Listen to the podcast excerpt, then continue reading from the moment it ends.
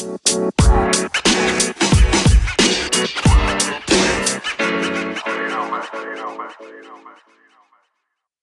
hola, gente bonita.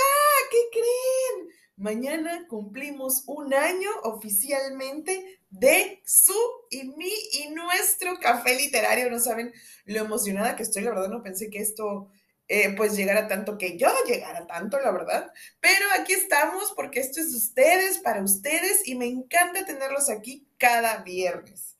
Y, ay, de verdad, o sea, veo, veo esto y digo, no, no puede ser, pero sí, este es el capítulo número 52. Y hace un año, exactamente el 19 de marzo del 2021, estaba publicando el primer capítulo que fue El Principito. Así que, bueno, bastantes eh, libros, bastantes episodios, eh, todo un año juntos y de verdad yo lo único que puedo decir es gracias. Gracias por estar aquí conmigo, de verdad les agradezco mucho, los quiero mucho y pues bueno, para celebrar el día de hoy, ¿qué crees que tenemos? Bueno, eh, escogí las aventuras de Tintín. Obviamente vamos a leer el primer capítulo para que se queden ahí medio explicadones, pero les aseguro que no se van a arrepentir. Así que ya saben, en este primer año de Café Literario nos vamos al libro. Las aventuras de Tintín, novela de Alex Irving, basada en el guion Steve Moffat, Edgar Green y Joe Cornish, basada en las aventuras de Tintín de Hergé. Capítulo 1. Tintín se encontraba en el mercado viejo, donde le estaban haciendo un retrato con su perro, Milo, echado a sus pies. A su alrededor la gente iba y venía entre el bullicio típico del mercado en un bonito y soleado día. En aquel mercado callejero la gente vendía de todo, desde fruta a obras de arte y camisetas para los turistas. La adoquinada plaza de la ciudad era un hervidero de familias que pasaba su tiempo libre en el exterior disfrutando de aquel tiempo tan agradable, tan poco usual en Europa en aquella época del año. Los músicos de una banda uniformados con chaquetas rojas, interpretaban de pie una alegre marcha en un kiosco de música, cerca de una pequeña noria llena de niños risueños. Tintín movía la cabeza al ritmo de la música y luego se quedaba quieto cuando recordaba que estaba posando para un retrato. Ya casi está. Si me permite, su rostro me resulta familiar. ¿Le he dibujado ya antes? comentó el artista. ¿Alguna vez? repuso Tintín. El juvenil rostro de Tintín era ligeramente pecoso y su pelo, entre rubio y pelirrojo, se alzaba en la frente de un, con, en un indomable tupé. ¡Claro! Le he visto en los periódicos. ¿Es reportero? Milo gimoteó a los pies de Tintín. El Fox Terrier, un bonito perro de pelo duro y blanco, movió su peluda y corta cola y después se sentó para rascarse tras una oreja. Milo era muy inteligente. A veces, Tintín pensaba que Milo era tan inteligente como la mayoría de las personas que conocía. No obstante, a pesar de todas esas virtudes, Milo seguía siendo un fox terrier, curioso, terco y se aburría con facilidad. Era difícil lograr que se estuviese quieto, sentado el tiempo suficiente como para que le hiciesen un retrato. Soy periodista, Tintín lo corrigió. Los reporteros van por ahí gritando titulares y los periodistas seguimos el rastro de las historias y descubrimos pistas que nos ayudan a desvelar la verdad. Tintín opinaba que aquella distinción era importante. Ten paciencia, Milo, ya no falta mucho. Milo alzó la vista y miró a Tintín, con ganas de ir a ver la parte del mercado donde se agrupaban los vendedores de comida, porque allí siempre había bocados apetitosos. Miró hacia alrededor, a la gente que paseaba por ahí, y no vio más que pies, piernas y bolsas balanceándose llenas de producto de mercado. Entonces se fijó en algo interesante. Un hombre se movía con soltura entre la multitud, metiendo la mano en los bolsillos de los clientes del mercado mientras avanzaba. ¡Un delito! pensó Milo. Corrió tras el carterista, observando cómo aquel hombre birlaba la cartera a otro transeúnte distraído. Tintín no se había dado cuenta de que Milú se había alejado. Estaba demasiado concentrado posando quieto para su retrato. Ya está, Creo que es un buen retrato. Le he sacado parecido, dijo por fin el artista. El pintor mostró a Tintín el retrato y el muchacho realmente lo admiró. En su opinión, el artista, había hecho un buen trabajo. Tintín observó su retrato en el papel y vio que había reproducido su pelo con el mechón rebelde en la frente, que no se aplastaba por mucho que lo peinase o mojase. Vestía su abrigo de primavera de color marrón claro encima de un jersey azul y una camisa blanca. En el retrato miraba hacia un lado como si hubiese visto algo muy interesante. Parecía como si estuviese a punto de partir en busca de algún misterio o aventura. Le gustó. No está mal. ¿Tú qué opinas, Milu? preguntó Tintín. Bajó la vista y no vio a Milu por ninguna parte. ¿Milu? Miró alrededor, preguntándose hacia dónde había ido su aventurero perrito. El artista carraspeó. Y Tintín le pagó el dinero convenido por el retrato. Seguidamente, paseó por el mercado con el retrato enrollado, guardado en su bolsillo, sin dejar de mirar a su alrededor por si veía a Milu. No se dio cuenta de que alguien no le quitaba la vista de encima, desde un banco, no muy lejos del kiosco donde tocaba la banda.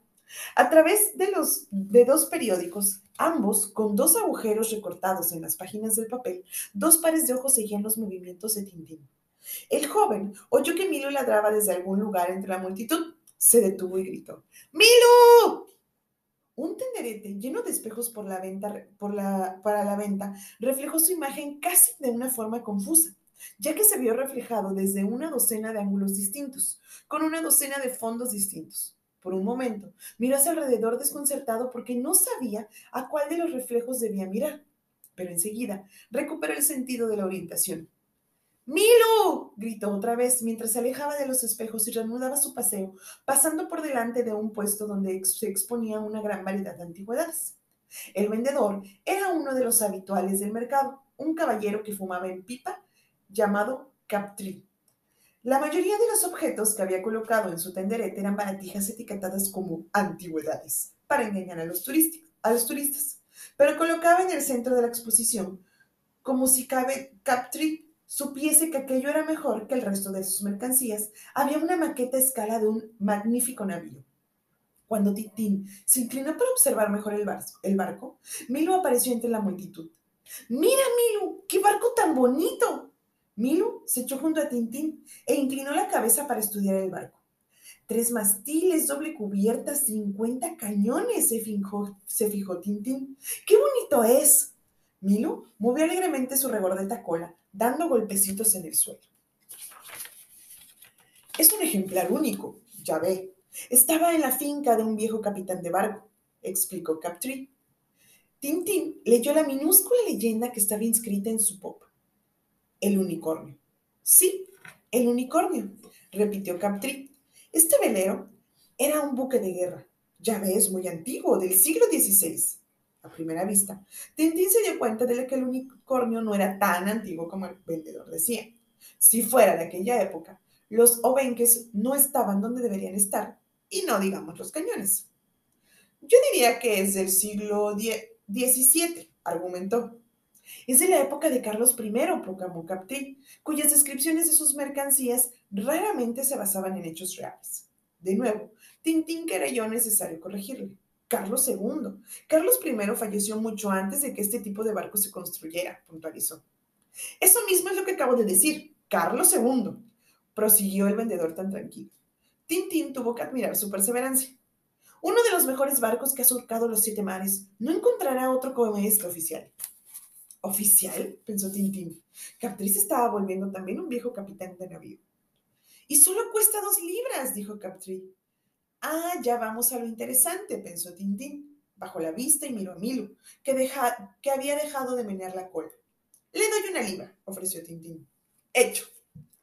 Captri parecía satisfecho. Tintín pensó que tal vez habría podido comprar el barco por menos. Ah, bueno, demasiado tarde. Tintín le dio al vendedor el billete de una libra y tomó la maravillosa maqueta entre sus manos cuando Captri la alzó de su exhibidor y se la entregó. Con cuidado, dijo Captri manipulando con delicadeza los minúsculos aparejos y mastiles. Disculpe, gritó una voz entre la multitud. Un americano, adivinó Tintín por el acento. Al mirar en dirección a la voz, el unicornio resbaló un poco hacia un lado, entre las manos de Tintín. ¡Con cuidado! avisó Captri, alargando una mano para estabilizarla. El origen de aquella fuerte voz finalmente resultó provenir de un escandaloso americano con bigote negro, que vestía un traje azul y sombrero se abría paso a empujones entre la multitud y llegó hasta ellos con una mano en el bolsillo. ¡Eh, amigo! dijo Captri señalando con la cabeza al unicornio. ¿Cuánto por ese barco? Lo siento, pero acabo de venderlo a este joven caballero, dijo Captri. Oh, ¿de veras? dijo el americano. Dio media vuelta y se abalanzó sobre Tintín, echándose encima de él agresivamente. Dime cuánto has pagado y te daré el doble. ¿El doble? repitió Captri sorprendido. Tintín pensó que vendedor se hacía sorprendido ante las malas maneras del americano, pero en realidad el hombre estaba sorprendido por haber perdido la oportunidad de conseguir más dinero. Gracias, pero no está a la venta, rechazó Tintín. El americano intentó una táctica diferente. Pasó un brazo por encima de los hombros de Tintín y este se lo permitió, puesto que sabía que a veces los americanos se tomaban algunas familiaridades. Mira, chico, estoy intentando ayudarte, dijo aquel hombre. Me llamo Barnaby. No creo que te hayas dado cuenta, pero estás a punto de meterte en un lío lleno de peligros. Mira a un lado y a otro como si quisiera enfatizar la sensación de peligro. ¿Peligro? preguntó Tintín. Allí, donde había peligro, solían haber buenas historias, y como periodista, a Tintín nada le gustaba más que una buena historia. Bueno, excepto tal vez una buena historia que también implicase una buena aventura por el camino. Tintín opinaba que las historias no valían la pena a menos que en ellas hubiese misterios que él pudiese resolver. A menudo había tropezado con crímenes y secretos y había corrido riesgos sorprendentes mientras investigaba acontecimientos extraños en nombre del periodismo. No podía resistirse a una pista. No obstante, antes de que pudiese sonsacar algo a Barnaby, el americano vio algo entre la multitud y en su rostro apareció una expresión de alarma. Te lo advierto, líbrate del barco y huye mientras puedas, susurró a Tintín al oído. Esta gente no juega limpio. ¿Qué gente? preguntaba Tintín. Pero no obtuvo respuesta de Barnaby, puesto que el americano desapareció entre la multitud del mercado. Maravilloso, exclamó otra voz. Tintín se volvió y vio un hombre muy alto y encorvado, con una larga barba negra y unas pequeñas gafas apuntaladas en el estrecho puente de su nariz. Todo en aquel hombre era largo y anguloso. El abrigo colgaba de su cuerpo como si sus hombros fuesen una percha. La barba y el bigote habían caído y terminaban en punta. Incluso su alto bombín parecía perder su forma redondeada al verse rodeado de tantas formas angulosas y a pesar de su delgadez. Tenía un aspecto enérgico y fuerte. Tal vez daba esa impresión porque vestía en diferentes tonos de rojo, con una corbata carmesí que resaltaba entre el rojo más oscuro de su traje y el chaleco. Es sencillamente maravilloso, repitió el hombre, quitándose el sombrero para inclinarse más hacia el barco. En su pelo, peinado hacia atrás desde una ancha frente, destacaban unas espectaculares vetas blancas. No es preciso ni que lo envuelva, me lo llevo así. ¿Hay algún problema si pago con cheque? Captri alzó la vista al cielo. Tintín pensó que el vendedor estaba deseando no haber montado su puesto aquella mañana. Si desea comprarlo, tendrá que hablar con este joven, dijo Captri desalentado. Ya veo, repuso el hombre alto y acercó su rostro al de Tintín. Está bien, dejemos que el joven le ponga el precio. Tintín se dio cuenta de que aquello no era más de lo que Captri podía soportar. El vendedor se dejó caer en su silla. ¿Que ponga el precio? repitió Captrip en voz baja desolado. Llevo diez años vendiendo para baratijas y me pierdo un ponga el precio por un condenado minuto. Lo siento, ya le he explicado al otro caballero, empezó Tintín. El recién llegado, interesado en la maqueta del barco, pareció enfurecerse inmediatamente ante la idea de que hubiese otro caballero. Buscó atentamente entre la multitud y su barbudo rostro se oscureció al fingir fruncir el ceño casi con una mueca. El americano, añadió Captrip amablemente con brillantina en el pelo y sin calcetines. Tintín también se, también se había fijado en que no llevaba calcetines. Le costaba imaginar que alguien pudiese pasearse por el mercado sin calcetines. No está a la venta, aseguró Tintín al hombre de la barba, esta vez con un poco más de firmeza. Entonces deje que apele a su amabilidad, repuso el desconocido. El barbudo extendió ampliamente el brazo con un gesto grandilocuente aunque Tintín no entendió qué pretendía transmitirle. Hace poco compré el castillo de Montserrat y este barco, como sin duda sabrá, antaño formó parte de esta propiedad. ¿Del último capitán del barco? preguntó Tintín, puesto que quería saber más detalles de la historia. Entonces pensó que el hombre había hecho aquel extraño gesto para indicar la dirección del castillo de Moulinsart, que se extendía sobre el horizonte en las colinas de las afueras de la ciudad. La familia pasó por grandes dificultades, prosiguió el extraño, con el tono de una voz de alguien que ya ha repetido la misma historia muchas veces. Y desde entonces ha pasado por una etapa de mala suerte. Estamos hablando de generaciones de comportamiento irracional. Es una historia muy, pero muy triste. Lo siento, pero como ya he dicho antes, no está a la venta, repitió Tintín. La cara del hombre de la barba se contrajo en una mirada furiosa. Buenos días tenga usted, señor, dijo Tintín. Saludó con la cabeza, comprobando que llevaba el barco bien seguro bajo el brazo y se metió en el mercado. Mil sacudió el hocico y le siguió. Tras él, Tintín escuchó que el barbudo le decía a Captree, Este joven, ¿cómo se llama? ¿Él? preguntó Captree con la incredulidad en la voz de alguien que de alguien le hiciese esa pregunta. Pero si todo el mundo lo conoce, es Tintín. Tintín sonrió para sus adentros. Tal vez no todo el mundo aún pensó, pero algún día todo el mundo lo conocería. Eso seguro.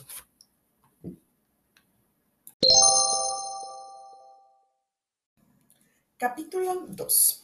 Tintín llevó la maqueta con mucho cuidado a su apartamento de la calle Labrador, en la que se alzaban edificios de departamentos de cuatro y cinco plantas, con árboles muy cuidados, espaciados a lo largo de toda la acera. Abrió la puerta de la calle y echó un vistazo en el interior, con la esperanza de que la portera, la señora Mirlo, no le viera entrar.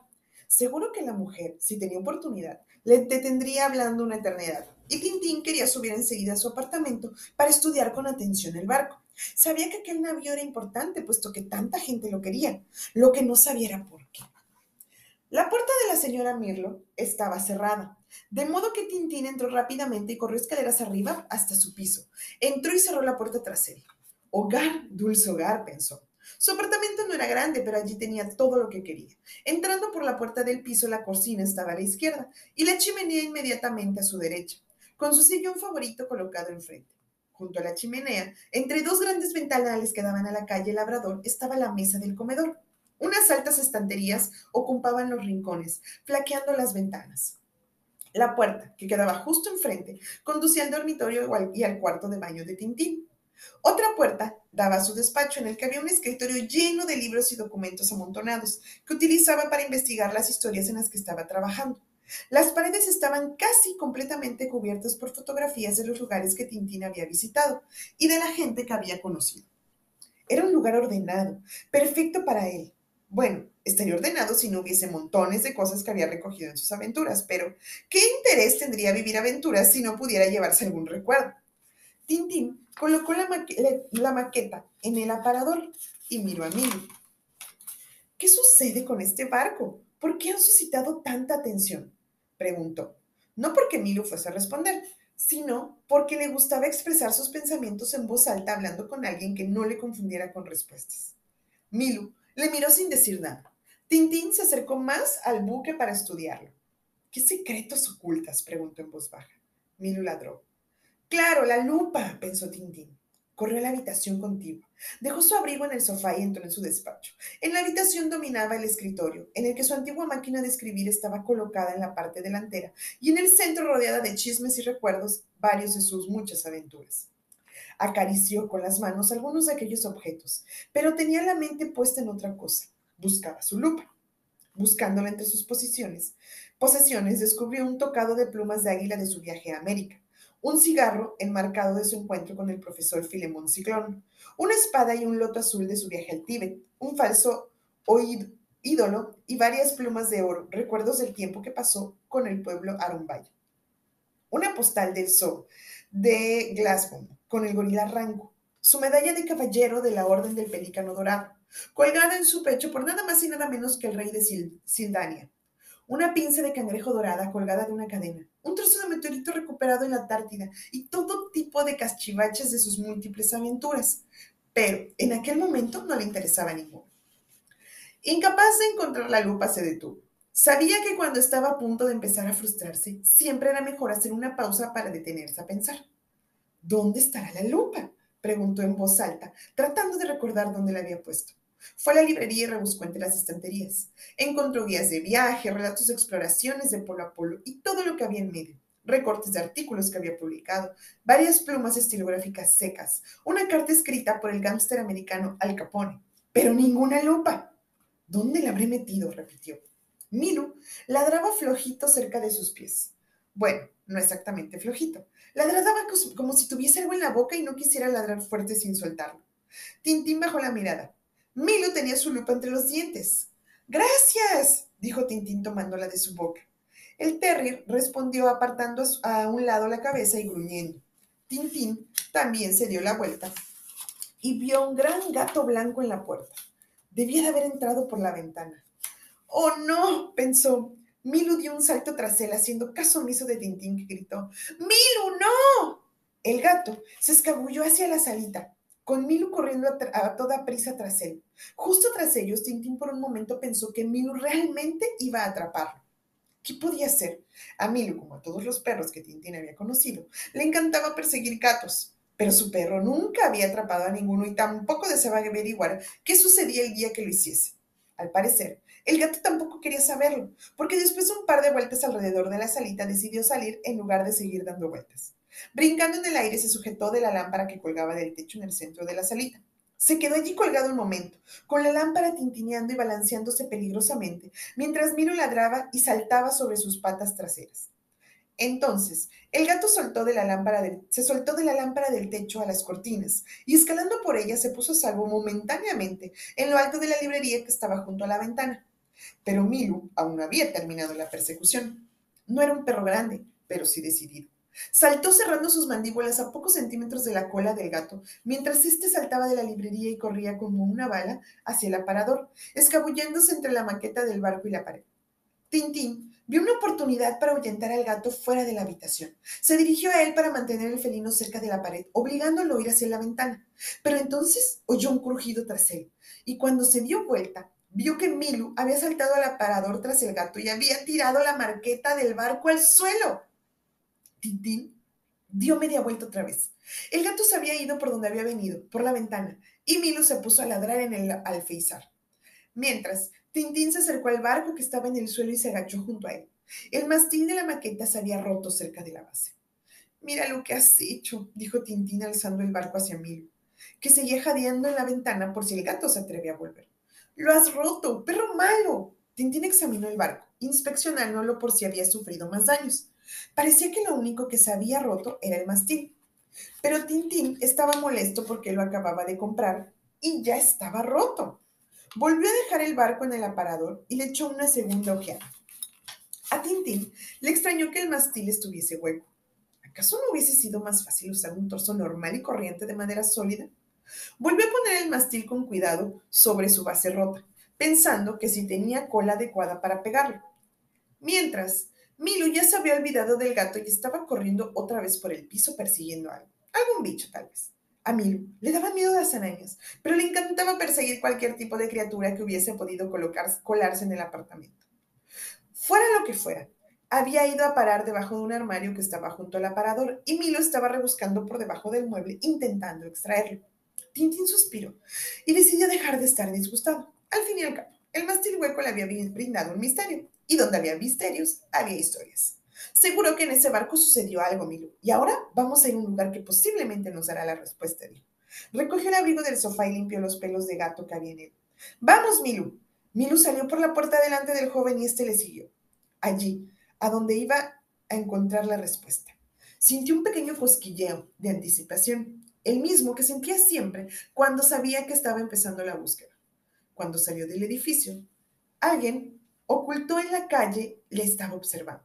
El sol se reflejó en los cristales de unos binoculares que enfocaban directamente al barco, colocado en el aparador, con el mastil torcido hacia un lado en su base rota. En la biblioteca marítima todo estaba en silencio. Por dentro parecía el interior de un barco. Todo estaba recubierto de madera oscura y unos antiguos cañones apuntaban a las ventanas. Escaleras fijas y más escaleras de mano conducían a montones de libros. Del techo y de las paredes colgaban faroles en aquel lugar. Todo estaba relacionado con la náutica, parecía que hubiese estado rescatado de un buque de guerra hundido hacia siglos. Tintín casi podía escuchar el sonido de las olas, el crujido de las tablas de, de madera, el restallido de las velas cuando el viento cambiaba de dirección. Pero en realidad, los únicos sonidos que se escuchaban eran susurros. La gente hablaba entre susurros. Y los libros también susurraban cuando los usuarios de las bibliotecas pasaban las páginas. Tintín se sentó en una amplia mesa y empezó a ojear con mucho cuidado una enorme enciclopedia marítima con tapas forradas de piel. Estaba pensando en lo que el hombre de la barba del mercado le había dicho sobre el castillo de Mozart y el barco. ¡Ajá! ¡Aquí está, Milu! Tintín dijo casi en un susurro. Debajo de la mesa, la cola regordeta de Milu daba golpecitos en el suelo. Tintín leyó la entrada de la, enciclopedia. Caballero Francisco de Adoc del castillo de Montserrat, último capitán del malogrado unicornio. Tintín hizo una pausa para fijarse atentamente en una ilustración del unicornio, con las velas desplegadas en alta mar. Había zarpado de los Barbados en 1676 y fue atacado por los piratas poco después de dejar el puerto. Murió toda la tripulación, excepto un superviviente, informó Tintín a Milú, que se había alzado sobre dos patas traseras y tenía las patas delanteras apoyadas en el regazo de Tintín para también poder ver mejor el libro. Algunas veces Tintín que Milú eh, pensaba que Milo incluso sabía leer. El caballero Adoc había sido el único superviviente y cuando regresó a casa, al castillo de Montsilard, estaba convencido de que aquel viaje había maldecido su nombre. Una maldición, Milu, susurró Tintín. Y escucha esto.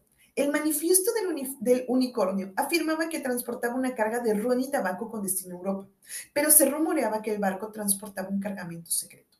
Milu bajó la mano para rascar a Milu entre las orejas. ¿Qué transportaba en realidad el buque Milu? En la página siguiente la entrada añadía. Los historiadores intentaron descubrir sin éxito qué sucedió en aquel fatídico viaje, pero las últimas palabras del caballero Francisco dan indicios de la dificultad del misterio. Solo un verdadero Haduk descubrirá el secreto del unicornio. Tintín cerró el libro. El secreto del unicornio. Se le aceleró el pulso. Él no era un verdadero Haduk, pero apostaba que podría desenterrar aquel secreto. Había descubierto los primeros indicios del misterio y ahora ya no podría parar hasta que hubiese completado hasta el último detalle. El secreto del, del unicornio. Miró a Milo. ¿Tú qué opinas, Milo? Tintín oyó algo en el pasillo que estaba justo tras él, pero cuando miró por encima del hombro vio que el pasillo estaba vacío. Afuera había empezado a llover y el interior de la biblioteca cada vez estaba más oscuro. Los relámpagos destellaban a través de las ventanas, lanzando hacia las estanterías de viejos libros algo de luz que aliviaba su aspecto lúgubre. De pronto a Tintín la biblioteca le pareció fantasmagórica. Se sintió como si estuviese siendo observado. Tintín se levantó, y Milo salió de debajo de la mesa. Por un momento se detuvo a escuchar, porque era como si hubiese alguien más en la biblioteca cerca de él y que aquella persona estuviese en perfecto silencio. Realmente está siendo un día bastante extraño. Dos personas distintas aparecen justo en el instante en que compro la maqueta. ¿Qué querían del barco? pensó Tintín. No creía la excusa que le había dado el hombre vestido de rojo sobre el castillo de Montserrat. Tampoco sabía si creer las advertencias de Barnaby acerca de que estaba en peligro. Pero lo cierto es que algo estaba sucediendo. Tintín sintió un ligero escalofrío. He olvidado hacer algo importante, Milo. Tenemos que volver a estudiar con más atención ese barco, dijo en voz baja. Él y Milo emprendieron camino a casa rápidamente bajo la lluvia. Tintín no podía quitarse de encima la sensación de que estaba siendo observado, pero no podía ver quién le estaba vigilando. A causa del mal tiempo, las calles estaban casi desiertas. Las pocas personas con las que se cruzaba mantenían la cabeza agachada debajo de sus paraguas o se alzaban el cuello del abrigo para protegerse de la lluvia. Ninguno de ellos parecía demasiado interesado en el joven y su perro. El rompecabezas del barco le preocupaba. ¿El mastil hueco era algo importante o no? Y si estaba, y si estaba pensando, eh, centrado en aquello y pensaba para, por alto, pasaba por alto otra pista. La única manera de averiguarlo era estudiar de nuevo el barco. Se sentaría él con la maqueta del navío adelante y la examinaría de proa a popa. Seguro que descubriría algo importante. Pero cuando abrió la puerta de su apartamento y se hubo sacudido la lluvia de su abrigo, alzó la vista y vio que el hocico de Milo señalaba hacia el aparador. La maqueta del barco había desaparecido.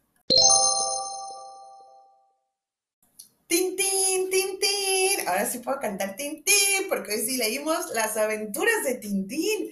Y pues bueno, gente bonita, como se dan cuenta, esto apenas empieza, ¿eh? Me gustan estos dos capítulos porque pues nos presentan a Tintín, incluso lo describen físicamente, nos lo podemos imaginar perfecto. También a Milo, ay, me encanta. De hecho, el nombre del perrito y, y el perrito en general me encanta. De hecho, esta pareja es fenomenal, de verdad fenomenal. Espero eh, lean esta historia y no nada más estas. Tintín tiene muchísimas aventuras más que pueden encontrar en diferentes libros.